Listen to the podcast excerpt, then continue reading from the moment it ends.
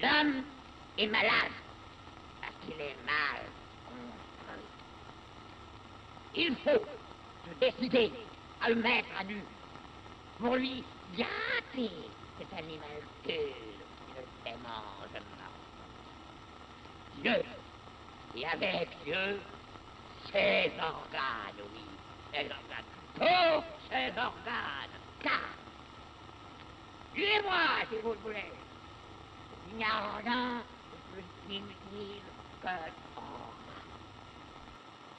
Bom, sem mais delongas, no caso as delongas ficaram nos bastidores aqui que eu tava enrolando para começar a gravar isso.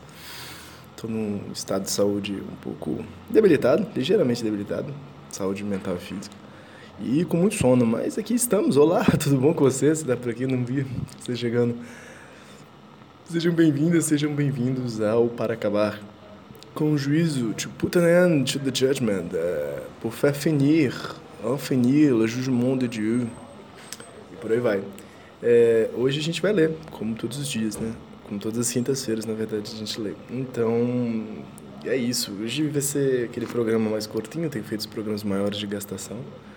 É, hoje vai ser mais objetivo na parte da leitura, comentários é, precisos e imprecisos de maneira misturada. Vamos lá, deixa eu botar o famoso, né?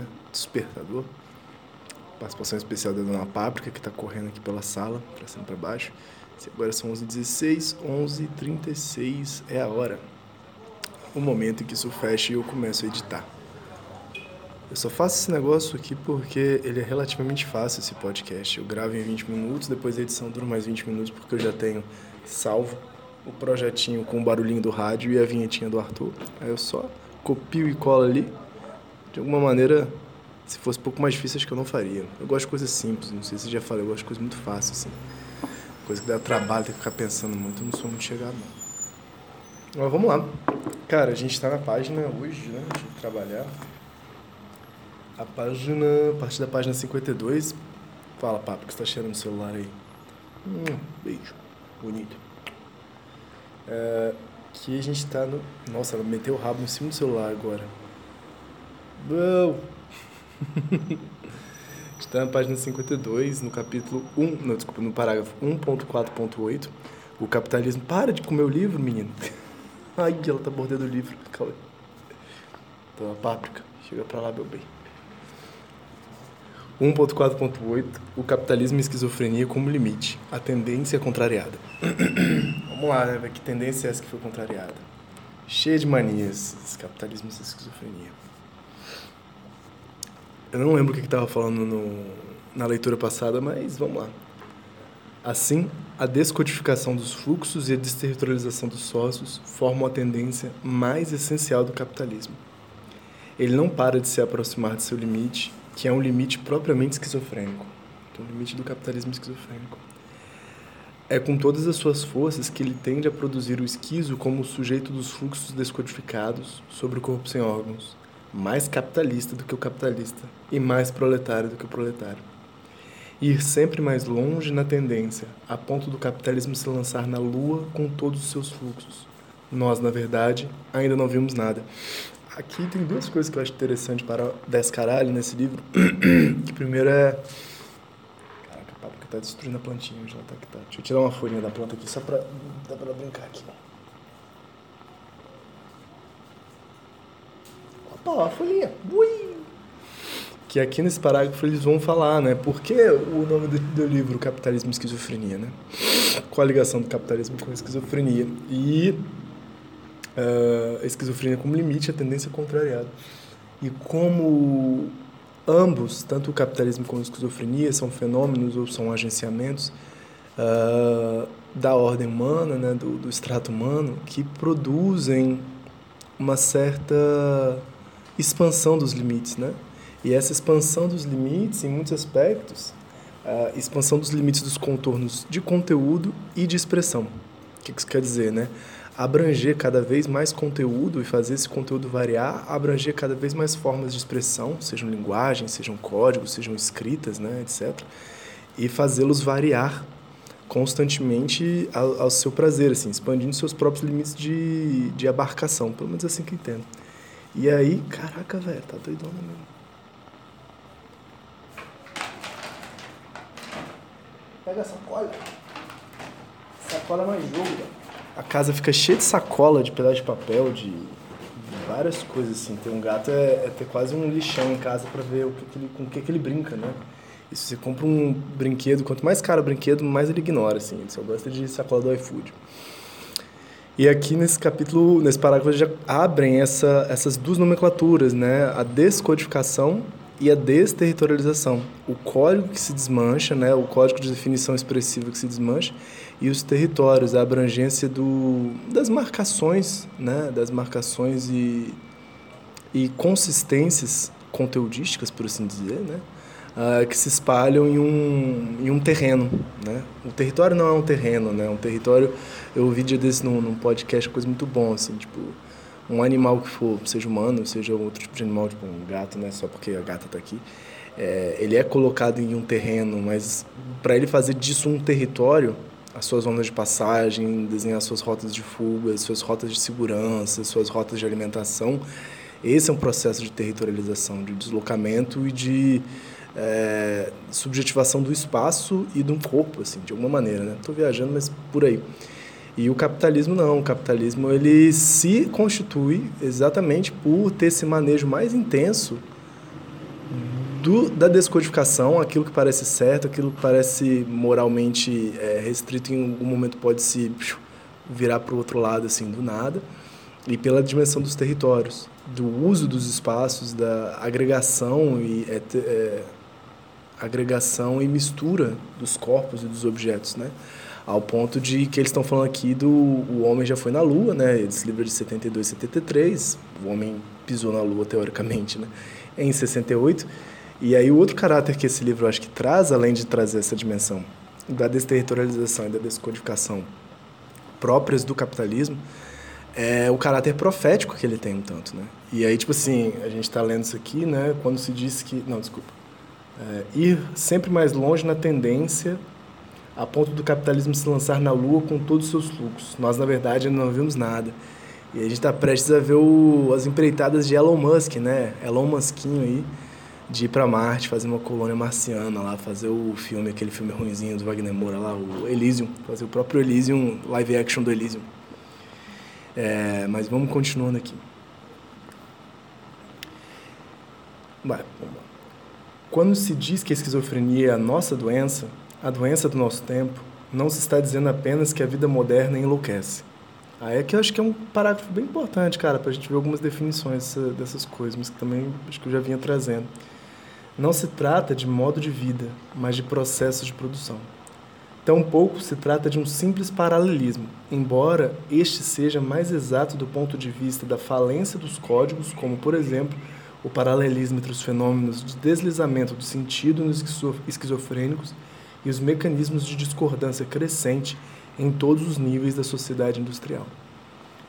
De fato, queremos dizer que o capitalismo, no seu processo de produção, produz uma formidável carga esquizofrênica sobre a qual ele faz incidir todo o peso de sua repressão, mas que não deixa de reproduzir como limite do processo mas que não deixe de reproduzir como limite do processo.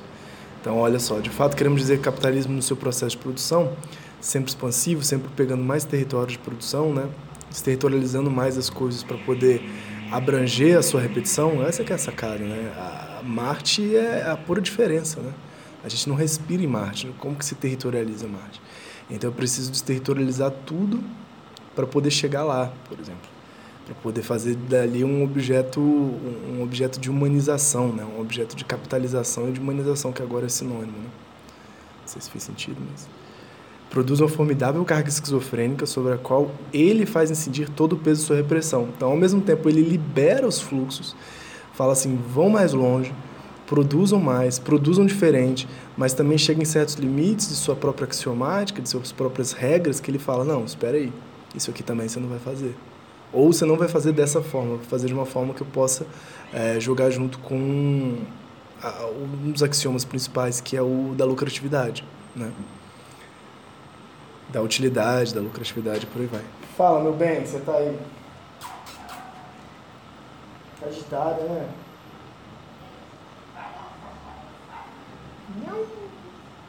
Tá toda agitadinha, mas vamos lá. É, então não deixa de fazer certos movimentos de repressão, mesmo assim. Né? Isso porque o capitalismo nunca para de contrariar, de inibir sua própria tendência. Olha que foda, isso porque o capitalismo nunca para de contrariar, de inibir sua tendência, ao mesmo tempo que nela se precipita. Não para se afastar, não para de afastar o seu limite, ao mesmo tempo que tende a ele. Então ele afasta o limite, ele afasta. Ai meu Deus, nossa senhora, deu um pulo muito vacuoso aqui no vazio. Eu acho que os movimentos minoritários, os movimentos revolucionários, assim, eles são chave para a gente pensar essa, essa dimensão. E os movimentos também de marginalização, né? Tanto movimentos de resistência quanto movimentos de marginalização é, são lugares de ampla potência de produção de outras coisas que não o capitalismo, porque dizem respeito ou de estar contra o capitalismo ou de estar muito à margem do capitalismo no sentido de às vezes não ter trabalho ou ser contra essa forma de trabalho, né? E pensar produzir outras formas. Então você pode pensar que nesses bolsões de resistência, nesses limites do próprio capitalismo, nessas franjas do capitalismo, muitas coisas outras vão se produzir que às vezes não condizem com a axiomática do capital, as axiomáticas, né? Em especial as regras, né? Em especial a regra da lucratividade e da utilidade. Não é útil para o capitalismo, não é lucrativo para o capitalismo um, um jogo de tecnologias comunitárias onde as pessoas se colaboram com solidariedade não precisam mais consumir da mesma forma, não precisam mais produzir nem consumir, que elas podem ter tempo de descanso, que elas podem ter tempo de festividades, que não tem função de postar no Instagram o tempo todo essas bostas, sacou? É, então isso pode acontecer. E o capitalismo de alguma forma permite que isso aconteça, é, cultiva esses bolsões, tanto de resistência quanto de marginalização. É, só que ao mesmo tempo, dois movimentos podem acontecer. Ele, ele estimula que isso aconteça para poder fazer tipo da música funk no Brasil, né? Um deixar tipo quase um, um bolsão onde aquilo se produz e depois ele captura, capturar uma, uma expressão artística, uma expressão de modo de vida, uma expressão mesmo de, de produto, né? Um produto que saia dessa marginalização, por exemplo, o funk e fazer disso mainstream, né? Tipo assim, mainstream é o fluxo principal, né? Tem os outside streams e os mainstreams, né? Os fluxos centrais, os fluxos principais. Então, algo que é marginal às pontas é relançado rapidamente ao mainstream, quando parece convir, né, num certo contágio, mas já adequado às regras modelizadas de uma certa lucratividade, de uma certa conjunto de regras do capital, de apresentação, etc, etc.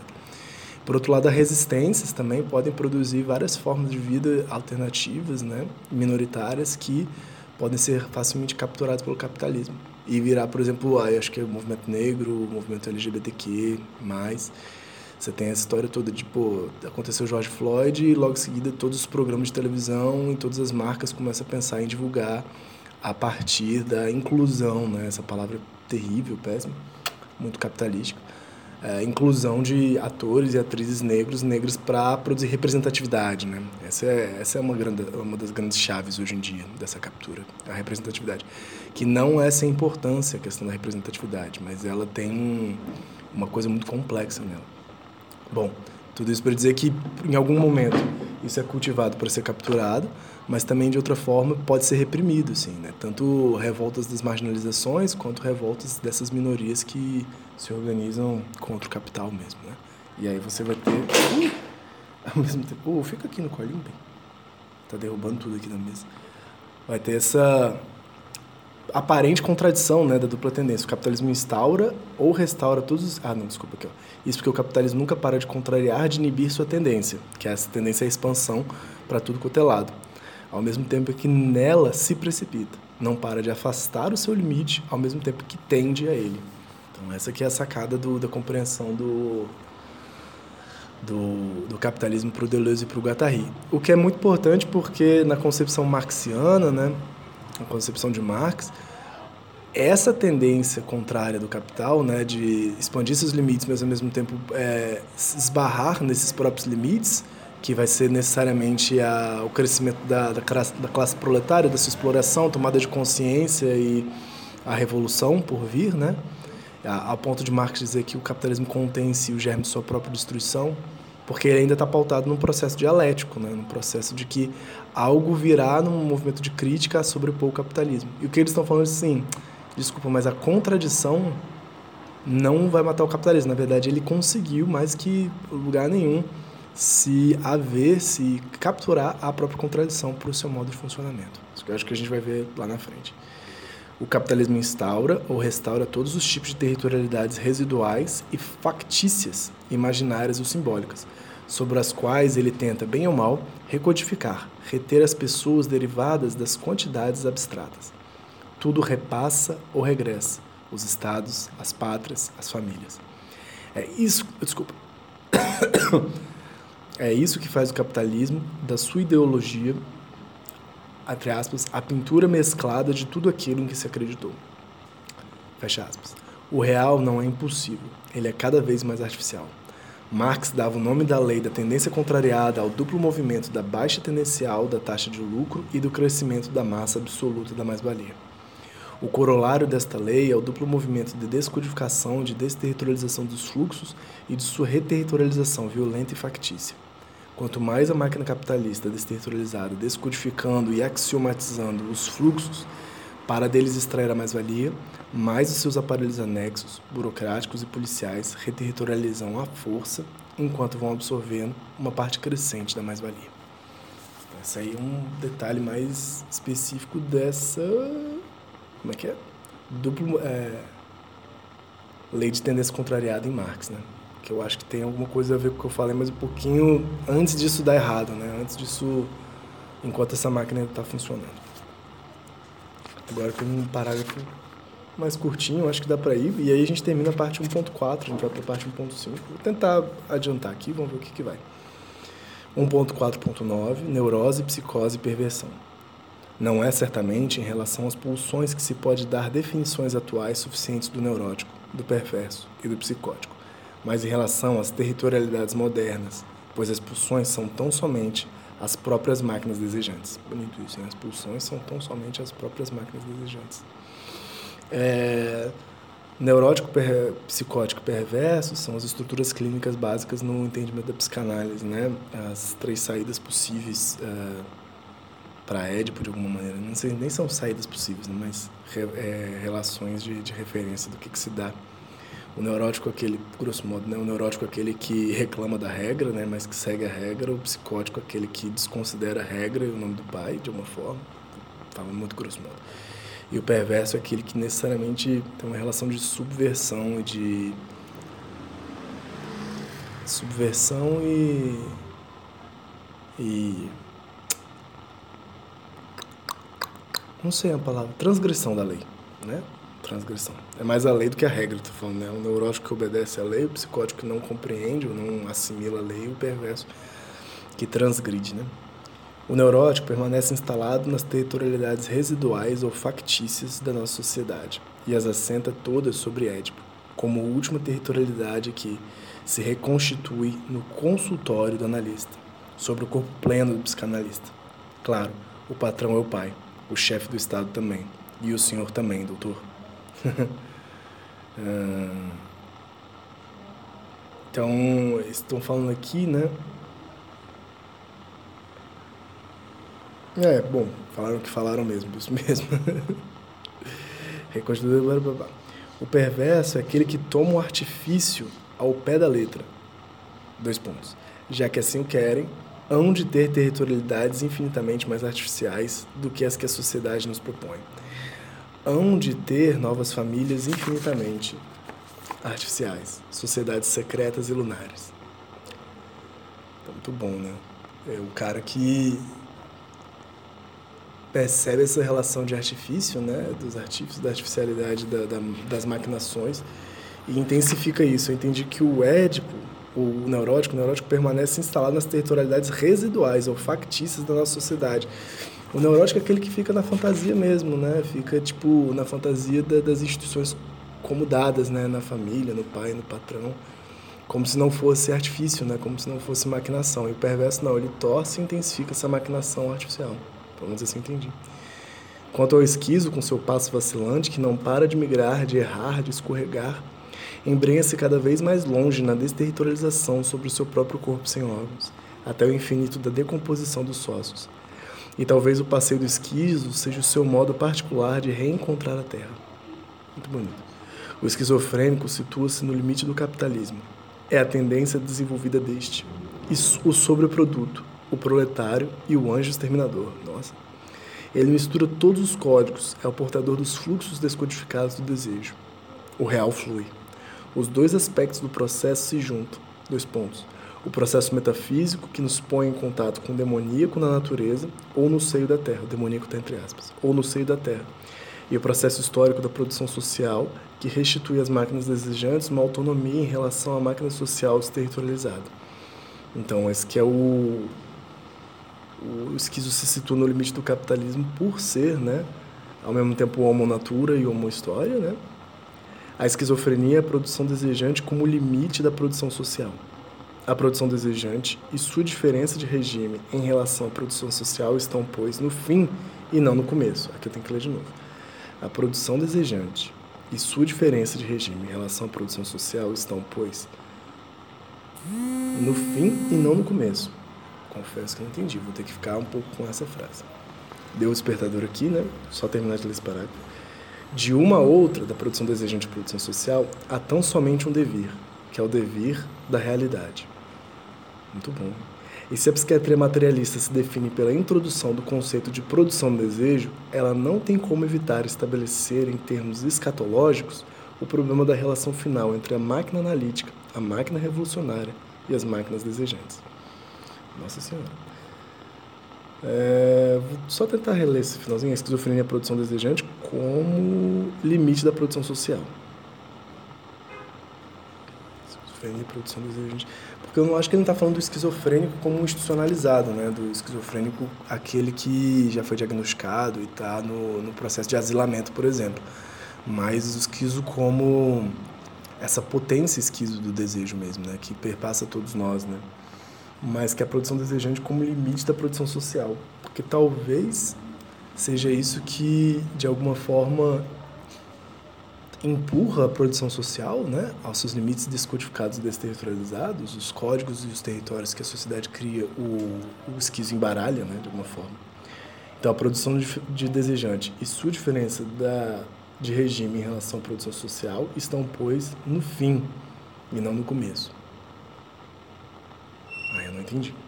De uma a outra, não há só um dever. Há tão somente um dever, que é o dever da realidade. Tá. Então, produção social e produção desejante têm diferença de regime, mas o mesmo dever, que é o dever da realidade, essa produção do real. E se a psiquiatria materialista se define pela introdução do conceito de produção do desejo, ela não tem como evitar estabelecer em termos escatológicos, ou seja, de olhar para o futuro e para o final, né, finalidades, modos de finalização, o problema da relação final entre máquina analítica, a máquina revolucionária e as máquinas desejantes. Então, é isso que a gente vai ter que ver daqui para frente. Né? Mas como desejo e produção já estão unidos, né, já são inseparáveis, na verdade a, a dimensão processo produtivo foi colocado dentro do desejo e o desejo dentro do processo produtivo, né? É necessário então analisar essa máquina analítica, né, a relação, né, por, é, pensar a relação entre a máquina analítica, a máquina que pode pensar esse próprio desejo, a máquina revolucionária que transforma as condições sociais, né? transforma esse campo social, e as máquinas desejantes, né? que é isso, conectam tudo e tem uma relação com essas outras duas máquinas, a analítica e a revolucionária. Assim eu estou entendendo. Beleza, na semana que vem a gente começa 1.5 As Máquinas, na página 54. A todos e todos, um forte abraço, uma boa semana, cuidem-se, por favor. E é isso. Se você quiser participar desse programa e ler junto comigo, é só mandar uma mensagem ou no Twitter ou no Instagram. Tá na descrição, meu nome é Ian. E é isso, um forte abraço, espero que vocês estejam bem.